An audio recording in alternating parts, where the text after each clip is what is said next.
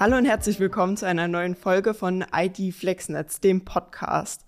Heute wollen wir über die Realisierung und die Umsetzung von ID FlexNetz in der Energiewirtschaft im Zusammenhang mit Security sprechen.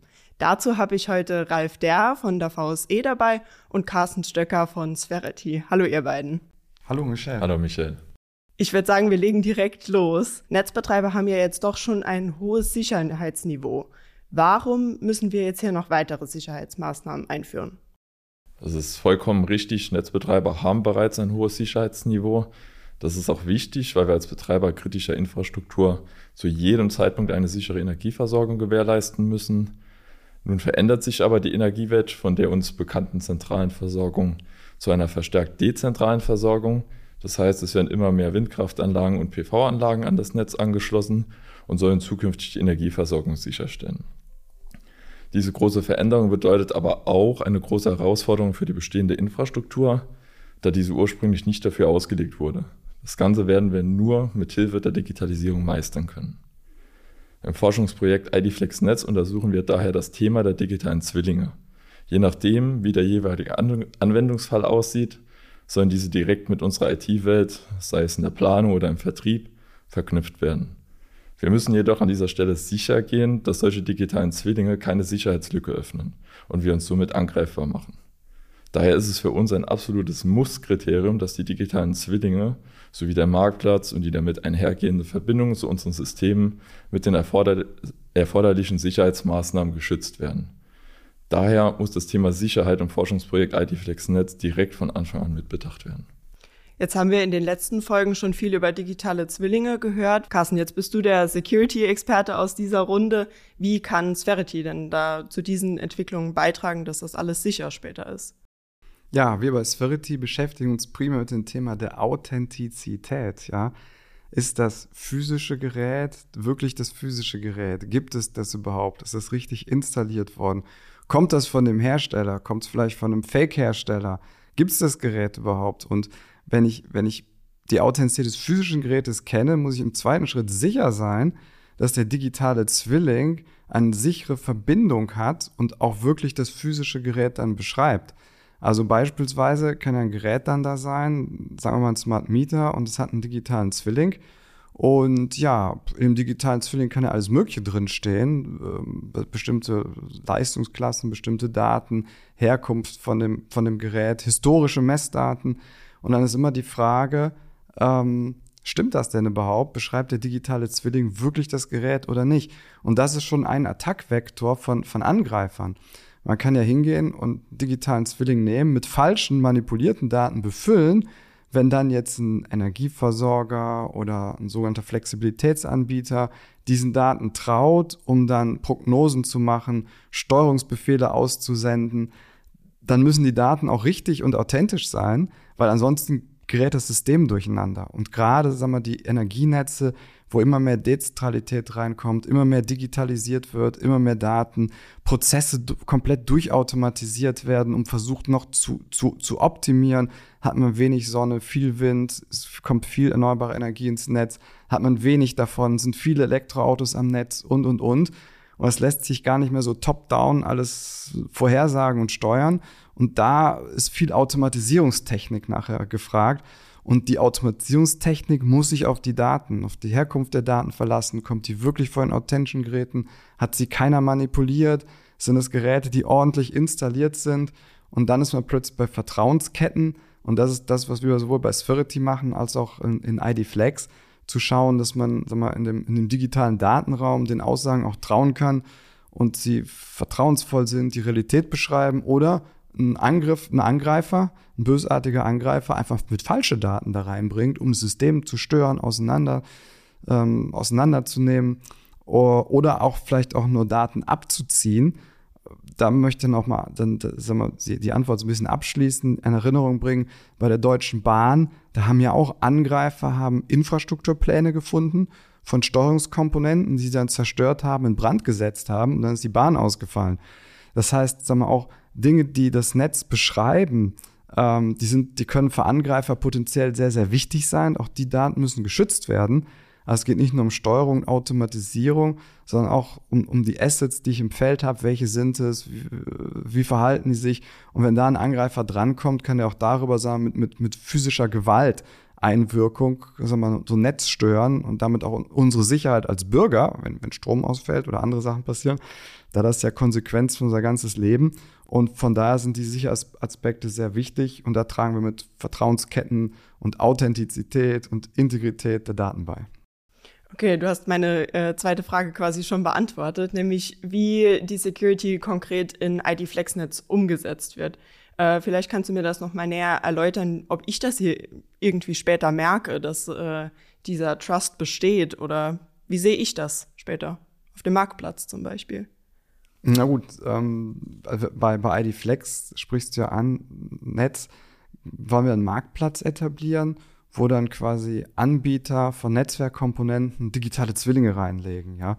Und für alle Marktplatzteilnehmer Gut, der Bürger wird es wahrscheinlich jetzt nicht direkt sehen, ja, weil sein Strom, weiß nicht, vielleicht wird die Rechnung zukünftig mal günstiger, vielleicht kann er neue, neue, neue äh, Angebote äh, sag mal, aufnehmen und aufgreifen, in Anspruch nehmen, dass er seine Flexibilitäten, dem, seine steuerbaren Anlagen dem Energieversorger zur Verfügung stellt. Das kann er dann alles besser und einfacher. Dann sinken seine, dann sinken seine Netznutzungsentgelte, beziehungsweise die Stromrechnung, ganz platt gesagt, sinkt. Ich, so wird er das sehen. Aber für die, für die, für die Unternehmen, die an so einem Marktplatz teilnehmen, die können dann direkt sehen. Also wir arbeiten ja mit Schneider Electric zusammen. Und wenn die so einen digitalen Zwilling auf dem Marktplatz einstellen, dann kann ich eigentlich direkt überprüfen, ist das, ist das, kommt der wirklich authentisch von Schneider Electric? Im ersten Schritt. Im zweiten Schritt, vielleicht kennt Schneider Electric mich gar nicht, weil ich ein kleines Stadtwerk bin. Wir haben keinen, wir haben keinen Rahmenvertrag. Im zweiten Schritt kann aber dann digital ausgehandelt werden, nach dem Motto, hey, Schnell Elektrik, ich habe deinen, deinen digitalen Zwilling gefunden, ich habe gesehen, er ist authentisch, er kommt von dir. Ich möchte darauf zugreifen, ich möchte Daten kaufen, ich möchte nutzen oder wie auch immer. Und dann kann digital direkt ausgehandelt werden zwischen Schnell Elektrik und dem kleinen Stadtwerk.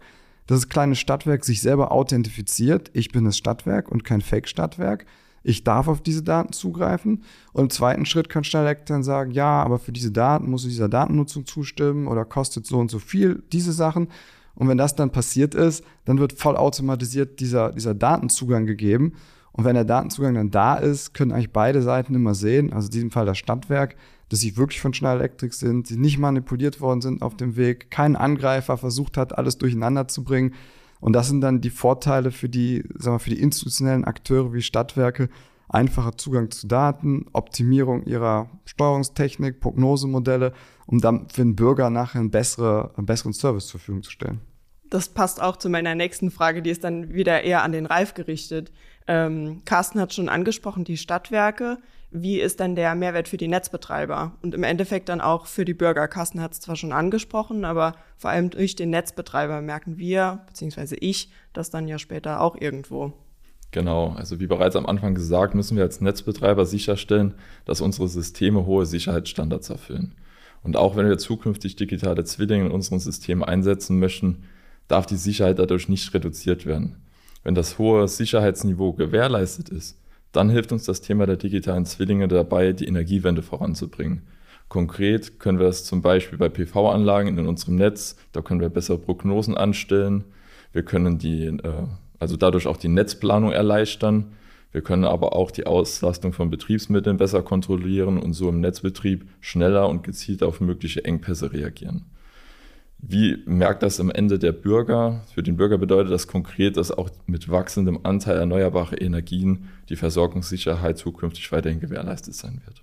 Das hört sich ja jetzt erstmal alles nur nach Vorteilen an. Also das ist auf jeden Fall mal gut zu hören. Gibt es aber auch hier ähm, nicht große Herausforderungen für den Netzbetreiber oder geht das einfach so ohne Probleme?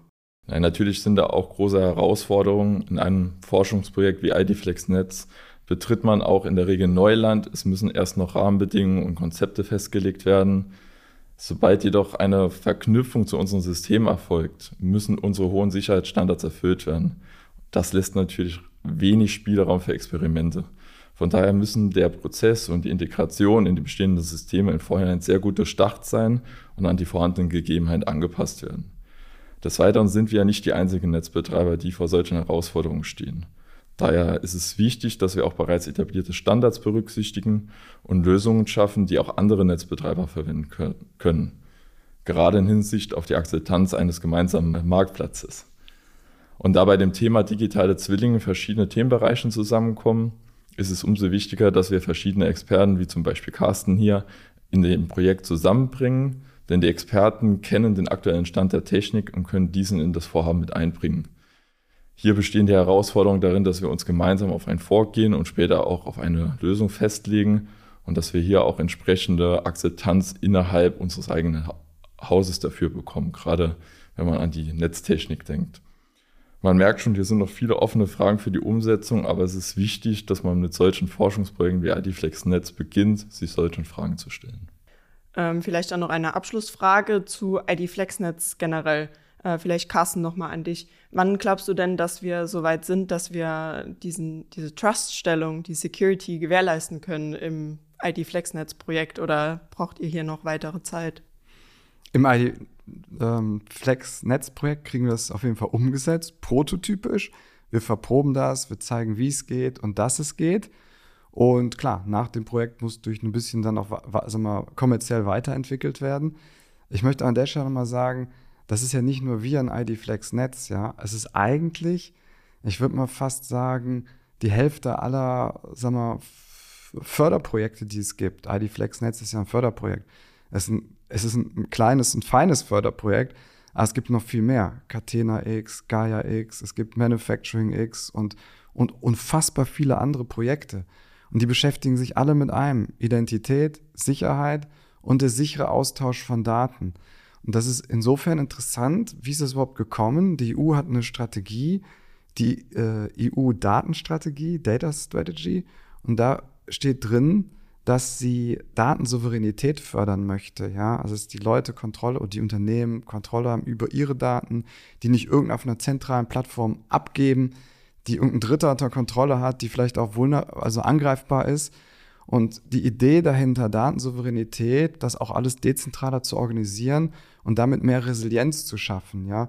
Große einheitliche Plattformen und wie auch immer, die sind halt Single Points of Failure, die können angegriffen werden, ausfallen und Res Resilienz entsteht durch Dezentralität. Und sagen, unsere Netze sind ja auch dezentral und das passt, sagen wir, sagen wir jetzt mal sprachlicher zusammen und von, von, von Konzepten und Ideen. Und das Konzept der, ähm, der Datensouveränität basiert auch auf, auf dezentraler Kontrolle über diese Daten. Und das, das ist extrem wichtig, das möchte man betonen. Das ist nicht, wir mal, so was Dogmatisches nach Motto, als Selbstzweck. Ich wünsche mir das. Das hat konkreten Nutzen, die Systeme sicherer zu machen, Vertraulichkeit der Systeme zu erhöhen, äh, Systeme zu automatisieren und solche Sachen. Und da hat die EU und die, sagen wir, die Bundesregierung auch eine Vorreiterrolle, sowas zu fördern. Und wenn man global guckt, es gibt keine Alternative zu diesem Ansatz, Identität mit Datenräumen zu verknüpfen, Vertrauensketten zu etablieren. Es gibt keine Alternative. Es ist eine Ökosystemtechnologie. Es gibt noch nicht mal andere Ökosysteme. Und wenn wir Anfragen bekommen, zum Beispiel aus einer Automobilwirtschaft in ähm, in USA, dann steht in den Ausschreibungen, bitte macht das mal Catena X kompatibel, ja. Also auch wir Identität, Vertrauensketten, Datenräumen, Catena X kompatibel machen, weil es gibt weltweit nichts anderes. Das, was wir in Deutschland machen, muss man sag mal, in, so, in so einem großen Bild sehen. IDFlex Netz ist eine, ein, ein, ein wichtiger Teilaspekt mit Fokus auf die Netzwirtschaft. Das gleiche passiert Automobilindustrie, Manufacturing, Supply Chain, Pharma, Agrarwirtschaft und und und. Und das ist, das ist eigentlich ein fundamentales Interesse von, von Europa, um uns unsere Systeme sicherer zu machen und weniger angreifbar, um auch digitale Wertschöpfung bei uns zu lassen. Und deswegen, sagen wir so, das hört sich alles nach, sagen wir, nach, nach langen Dingen an. Ähm, kann man vielleicht einen Zeitrahmen von zehn Jahren denken, um das in Summe, sagen wir, in unserer europäischen Ökonomie zu verankern. Aber konkret kann man immer auf die kleinen Themen gehen, eine Nische, hoher Nutzen hohes Verständnis des, des Use Cases und das schon umsetzen. Deswegen haben wir das bis Ende, sagen wir, haben wir das im nächsten Jahr umgesetzt in ID FlexNetz. Und dann geht es halt darum, das in kommerzielle, sagen wir, Produkte in Echtsysteme zu integrieren, sodass man auch von den Vorteilen nutzen kann. Man merkt immer wieder in den Podcasts, wie sich das Ganze weiterentwickelt. Immer kommt noch mal was dazu. Ähm, und hier habe ich jetzt auch wieder das Thema Security ja mit euch besprochen. Ähm, man merkt wirklich, wie wichtig das in diesem Gesamtkontext ist. Ich würde sagen, das war's auch schon für heute. Wir sind schon wieder bei 15 Minuten Podcast. Äh, deswegen, also vielen lieben Dank euch nochmal für den Einblick in das ganze Thema. Ja, danke dir, Michelle, für die prima Fragen. Dankeschön. Also, wenn ihr jetzt Lust habt auf weitere Folgen von IT Flexnetz, dann schaut doch bei uns in der Mediathek vorbei.